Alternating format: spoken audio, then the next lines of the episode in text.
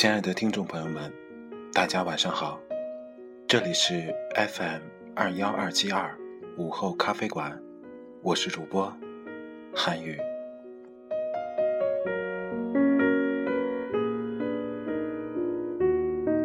在今天，韩语继续为您带来柴静的《看见》第七章《山西》山西上半部分。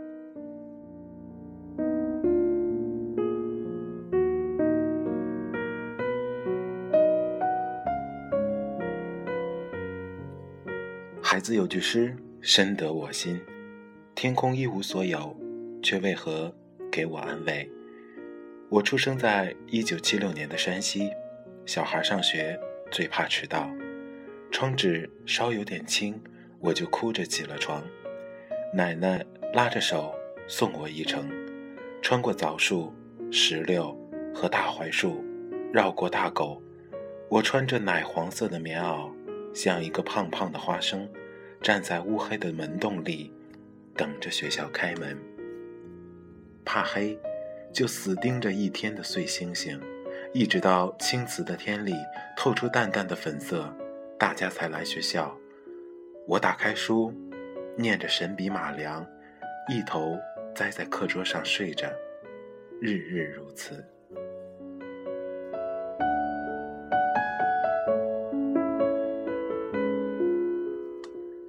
山西姑娘没见过小溪青山。基本上处处都是灰头土脸，但凡有一点诗意，全从天上来。中学时，喜欢的男生路过我身边，下了自行车推着走，说几句话。分别之后，心里蓬勃的静不下来，要去操场跑几圈，找个气儿能喘的地方坐下来。天蓝的不知所踪，头顶肥大松软的白云，过了好久才笨重的翻了个身。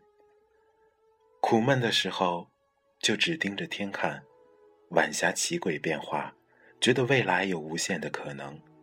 阵雨来得快，乌黑的云朵滚动奔跑，剩下了天边一颗金星没来得及遮掩，一小粒光明，闪了一下，忽然就灭了。转身往回跑，雨在后面追着，卷着席卷而来的狂风，夹杂着。扑面而来的土星之气。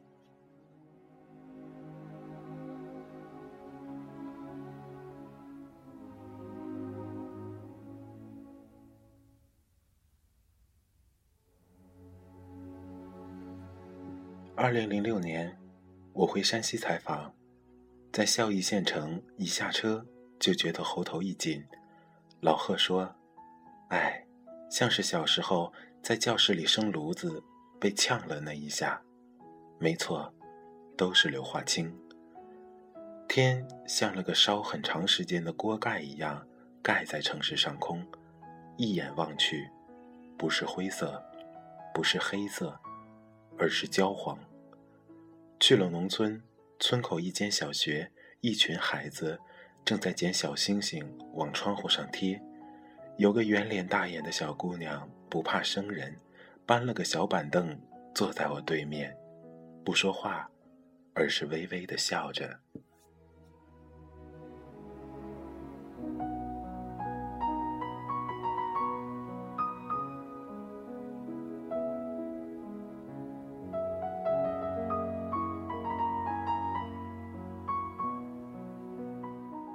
问他：“你见过星星吗？”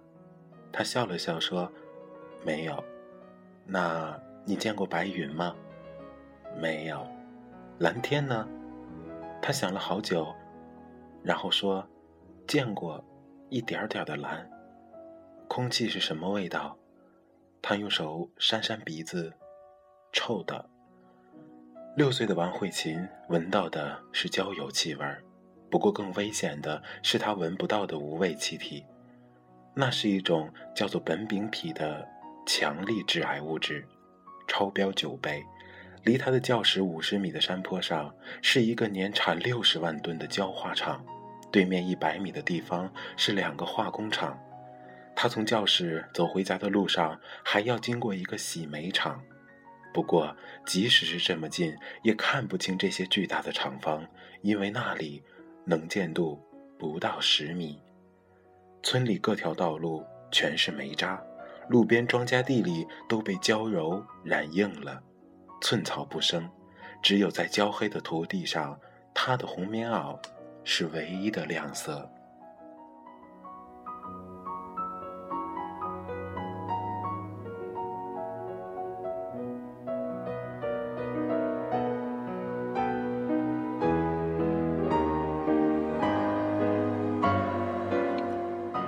我们刚进市区，干部们就知道了，看见我们咳嗽，略显得有些尴尬，也咳了两声，说：“我们到酒店里坐吧。”酒店大堂是褐色的玻璃，往窗外看去，天色不显得那么扎眼。坐在里头，味道还是一样的大。大家左脚搓右脚，依然找不出一个寒暄的话题。干部拿出钱，绿莹莹的一厚叠美金。辛苦了，我跟老贺互相对看了一眼，他冲我挤眉弄眼，我知道这坏蛋的意思。哟，山西人现在都送美金了，洋气呀！后来才知道，之前不少记者是拿污染报道要挟他们，给了钱就离开，渐渐的成了固定的模式。跟我们一起去的是省环保局的巡视员。老贺叫人家老头儿，这是他认为一个人还算可爱的叫法。他低声问老头儿：“他们不觉得呛啊？”老头呵呵一笑，说个笑话吧。前两年这个城市的市长去深圳出差，一下飞机就晕倒了，怎么救都救不醒，还是秘书了解情况，找来了一辆汽车，冲着市长的脸上排了一顿尾气。你猜怎么着？市长悠悠的醒了，然后说：“哎。”这深圳的空气不够硬啊！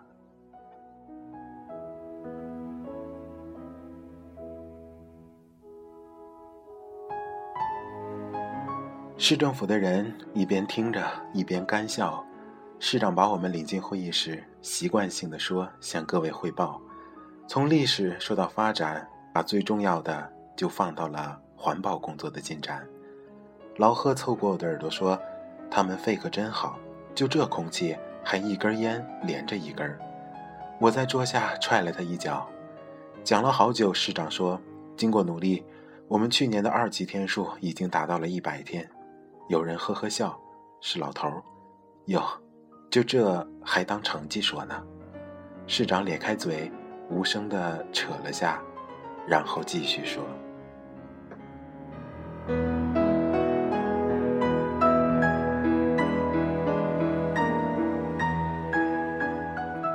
我家在晋南汾壤，八岁前住在家族的老院子里，清代的大四合院，砖墙极高，朱红剥落的烧门，只有青蓝古凳，是我的专座，磨得溜光水滑。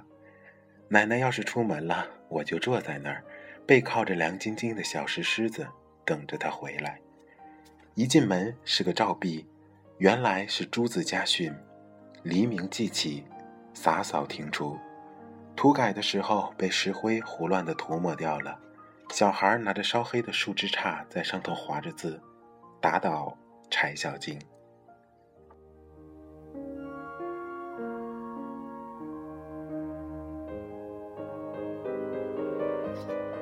这小孩是租户的孩子，敢掏小燕子，敢捅马蜂窝，唯一害怕的就是老宅子后门的老井。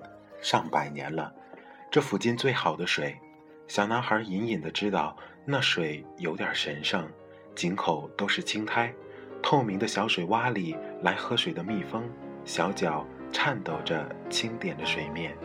他和我缩着头一探一探，适应了一小会儿那股黑暗，看到沿井壁挖出的可以站脚的小槽，底下深深处一点又圆又凉的光芒。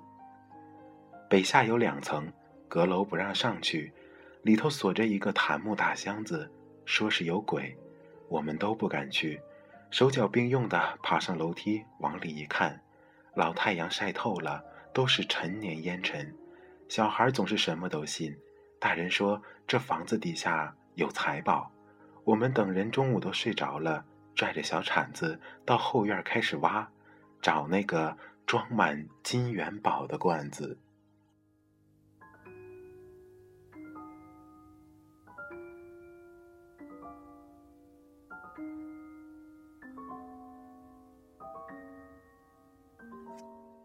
如果下雨，就没办法玩了。大人怕积水的青砖院子里，老青苔滑了脚，榆木门槛被磨得又粗又暖和，我就骑坐在上头。大梁上，燕子一家也不出去，都呆呆地看着外头。外头槐绿柳红，淋湿了更加鲜明。我奶奶最喜欢的那株石榴树，别人有时泼一点水在树根附近，如果有肥皂沫。他不说什么，但一定拿着小铲子，一点一点把肥皂水埋上，怕树伤了。等我长大，研究大红顶梁上的金字写的是什么，我爸歪着头，一个一个的字念给我听：清，乾隆，四十五年，国学生柴思聪，携妻。后面的看不清楚了。一七八零年的事，这位是读书人吗？还是农民？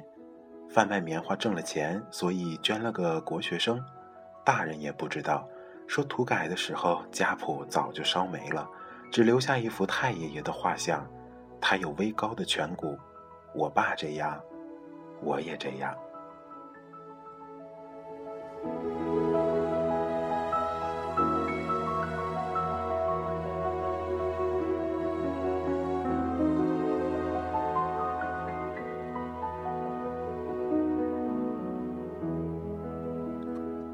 王慧琴的村子比我家的还早，赭红色的土城门还在，写着康熙年间制造。老房子基本都在，青色的砖雕刻着富美的美丽，只不过很多都塌落到地上，化为尘土。村子的土地转卖给了工厂，男人们还是在厂子里干活，就是跑交车。王慧琴妈妈抱着一岁多的小弟弟坐在炕上。孩子满脸都是污迹，他不好意思的拿抹布擦了擦炕沿儿，让我们坐下。哎呀，擦不过来呀，风一吹，灰就又进来了，跟下雨一样。小孩子一点点大，我们说话的时候，他常常咳嗽。妈妈把他搂紧，没说没办法，也只能把窗户关上。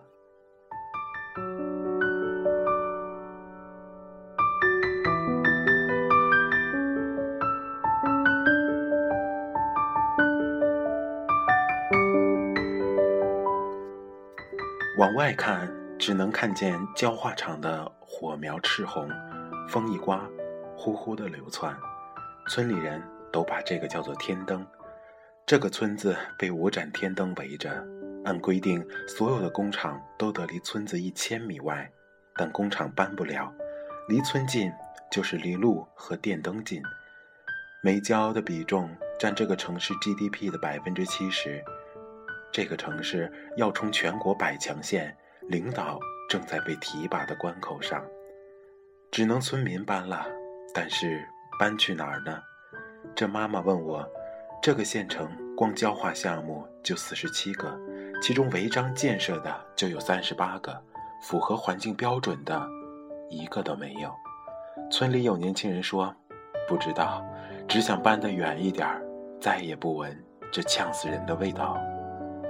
有个披着黑大衣的人从边上过来，当着镜头对着他说：“说话小心点，工厂可给你钱了。”年轻人说：“那点钱能管什么呀？你病了谁给你治？”两个人就吵了起来。黑大衣是工厂的人，我问他：“你不怕住在这儿的后果吗？”他说：“习惯了就行了，人的进化能力是很强的。”我以为他开玩笑。可了，看了看他的脸，才发现他是认真的。你的孩子将来怎么办？唉，管不了那么多了。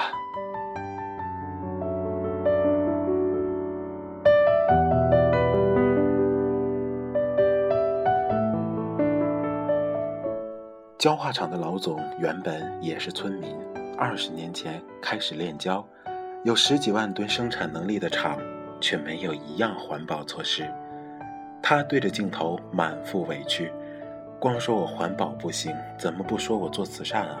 这个村子里的老人，我每年白给他们六百块钱，过年还要送米送面。他冷笑着说：“当儿子的都没我这么孝顺。”有人跟你提起污染吗？他一指背后各种跟领导的合影，说：“没有，我这还披红挂绿，还游街呢。”掌管集团事务的大儿子站在最中间，戴着大红花，被省里评为优秀企业家。晚上，老头跟市领导吃饭，说实话，都超环保，可谁敢真正的把经济停下来？书记推心置腹地说着。你的小孩送出去了吧？在太原，老头悠悠地说。书记像没听见一样。哪个国家不是先发展再治理的？老头说。可再这么下去，治理也治理不了了。有钱就能治理？那要不要打个赌？老头提了一下一直没动的酒杯，全桌没人举杯。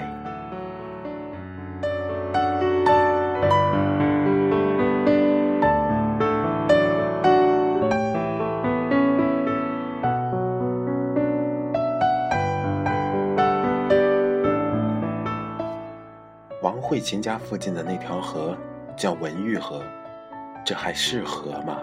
我问老头，他说的很直接。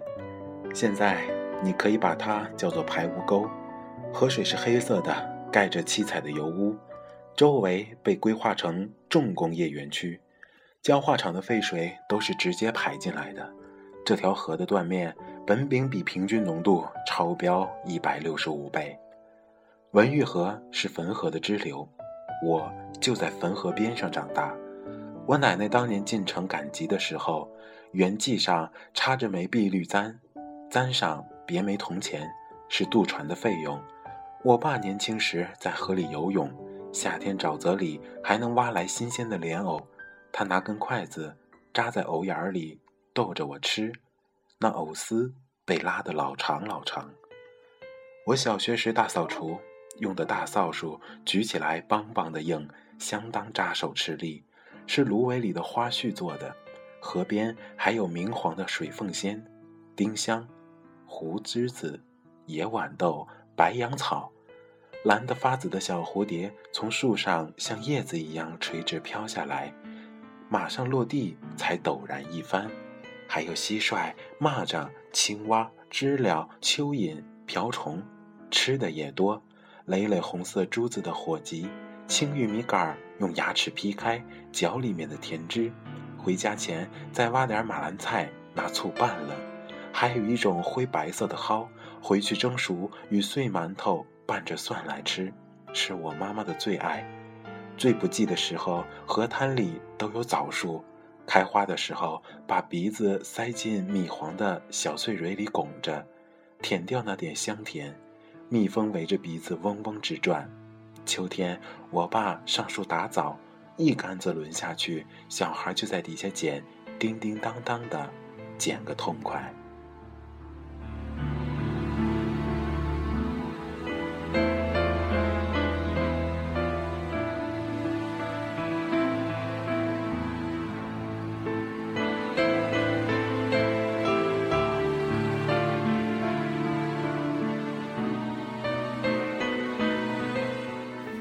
风一吹过，青绿的大荷叶子密密一卷，把底下的腥气带上来。蛙声满河，表姐把塑料袋、破纱窗绑到树杈上下河抓鱼。我胆小不敢。小男孩在我家厨房门口探头轻声叫着：“小静姐，小静姐，给我一只玻璃瓶，里面有几只黑色的小蝌蚪，细尾一荡。”河边上，从那个时候。开始盖纺织厂、纸厂、糖厂、油厂，柏油马路凸起来。姐姐们进了工厂工作，回来拿回细棉线教我们打结头。那时工厂里有热水澡堂，带我们去洗澡。他们揽着搪瓷盆子，冲着看门的男子一点头，笑意里是我见过的自矜与不好意思。绑好的泡泡纱做成了灯笼小裙子，我穿件粉蓝色的，我妹是粉红色的，好不得意。妈妈在工厂里的理发店给我烫了个卷毛，隔了这么多年，脑袋上包个黄色蛇皮袋儿，滚烫的感觉还在，只是文明的，让人不舒服的启蒙。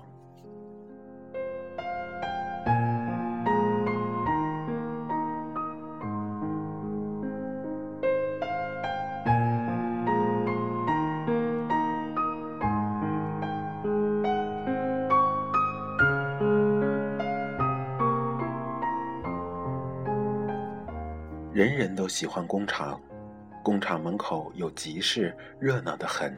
大喇叭里翻来滚去的唱着甜蜜的生活，无限无限好，声音响彻四野。有露天电影，小朋友搬着小板凳去占座位。工厂焊的蓝色小座椅，可以把红木凳挤到一边去。放电影之前，常常会放一个短短的纪录片。叫黄土高原上的绿色明珠，说的就是临汾。我妈带我们姐妹去动物园时，每次都要提醒：电影里说了，树上的柿子不能摘，掉下来也不要捡，这叫花果城。职场的大水泥管子就在河边，排着冒着白沫子的黄水。我妈说这是碱水，把东西泡软了才能做纸。小朋友一开始还拿着小杯子去接点儿，闻一下就呲牙咧嘴的跑开了，然后再也不碰。河水变得难看了，但我跟我的母亲依然觉得这条河很亲近。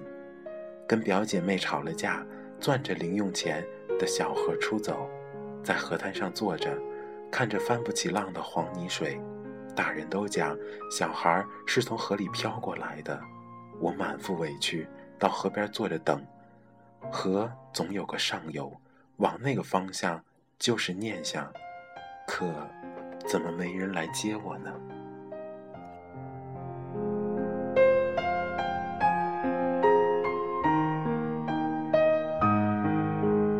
我上中学的时候，姐姐们陆续失业，之后的十年。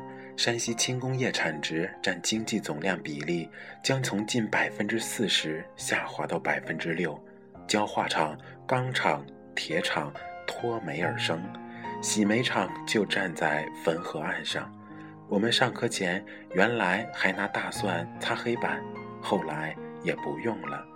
一上课脸上都是黑粒子，但我只见过托人想进厂的亲戚，却从来没有人抱怨过环境。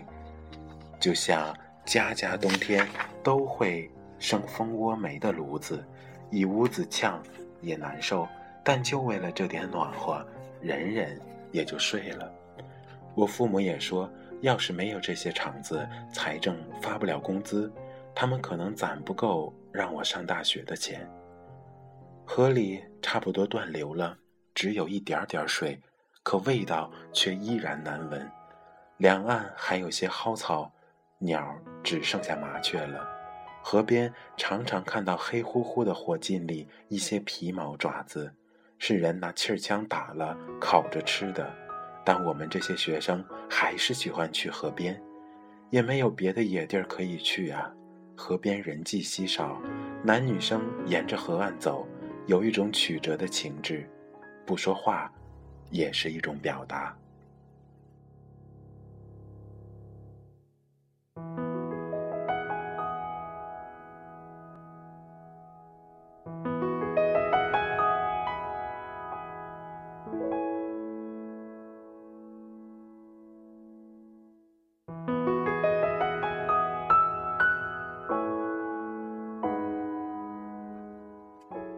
回忆高中的最后一段时间，好像得了色盲症，记忆里各种颜色都褪去了，雨和雪也少，连晚霞都那么稀淡。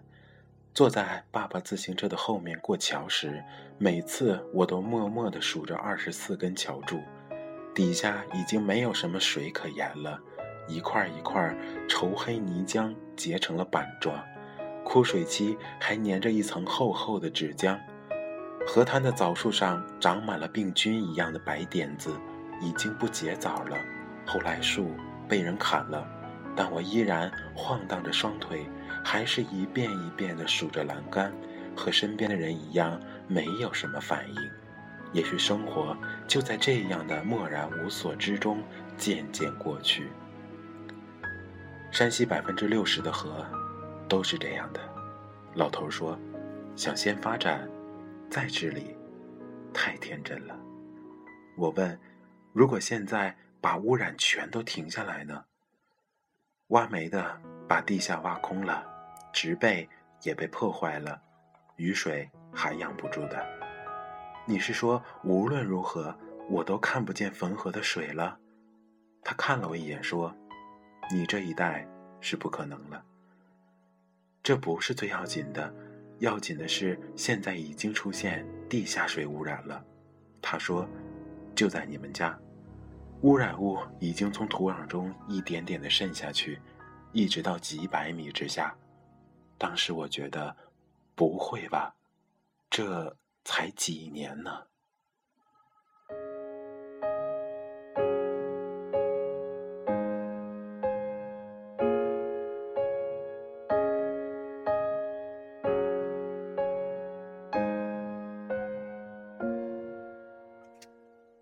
但采访完，我忽然想起一件事情：妈妈经常掰开我和我妹的嘴叹气。我和你爸牙都这么白，怎么你俩这样啊？我俩只好面面相觑，很不好意思。老头这么说，我才想起，搬家到小学家属楼后，我家自来水是咸而又苦的，难以下咽，就连熬粥都是咸的，家家都这样，像喝铁钉一样。后来查了一下，可不是，现成水的矿化物高，含氟化物、盐酸，还有铁。到了现在，自来水也只能用来刷。东山里的村民挑了深水井，或者三轮车焊了一个水箱拉进城，在窗户底下叫卖甜水。我妈买了红塑料桶，两毛钱一桶，买水存在小缸里，用这种水熬米汤。才能把绿豆皮煮破。我想，我们姐妹俩不枉担了这么多年的虚名。问问我爸，他哼哼哈哈的，不理我这套辩解。有天，终于恍然大悟，搞不好真的是氟中毒。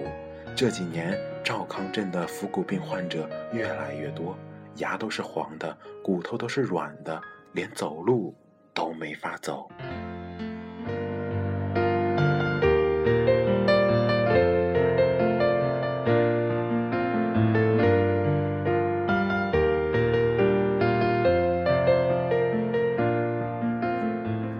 上网查水利局资料，发现汾壤是重府区，有二十四万人喝的水都超标。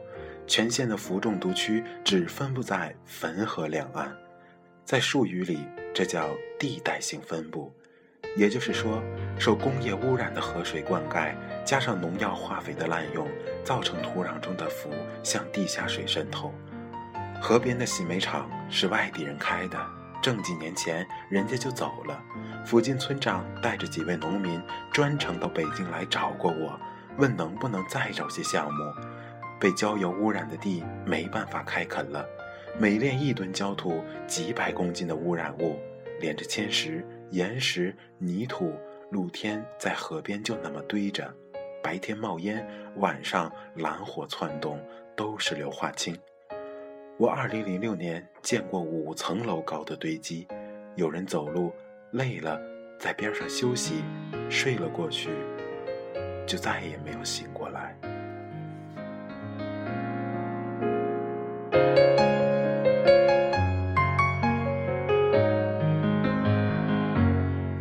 现在这些焦厂已经被取缔，老头说，但从今开始几百年里。每次下雨土壤中的致癌物都会向地下潜入更深一些。听完这话我的眼皮直跳。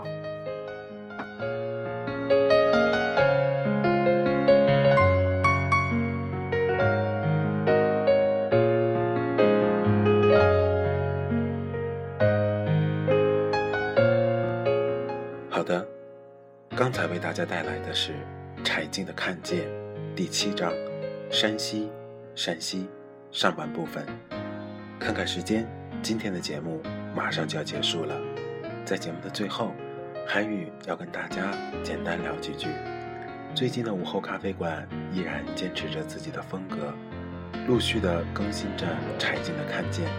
韩宇坚信，和大家分享看见的日子，是韩宇最快乐的日子。好的，闲话不多说了，今天的节目到这就要结束了。这里是 FM 二幺二七二午后咖啡馆，我是主播韩宇，我们明天同一时间不见不散。晚安，好梦。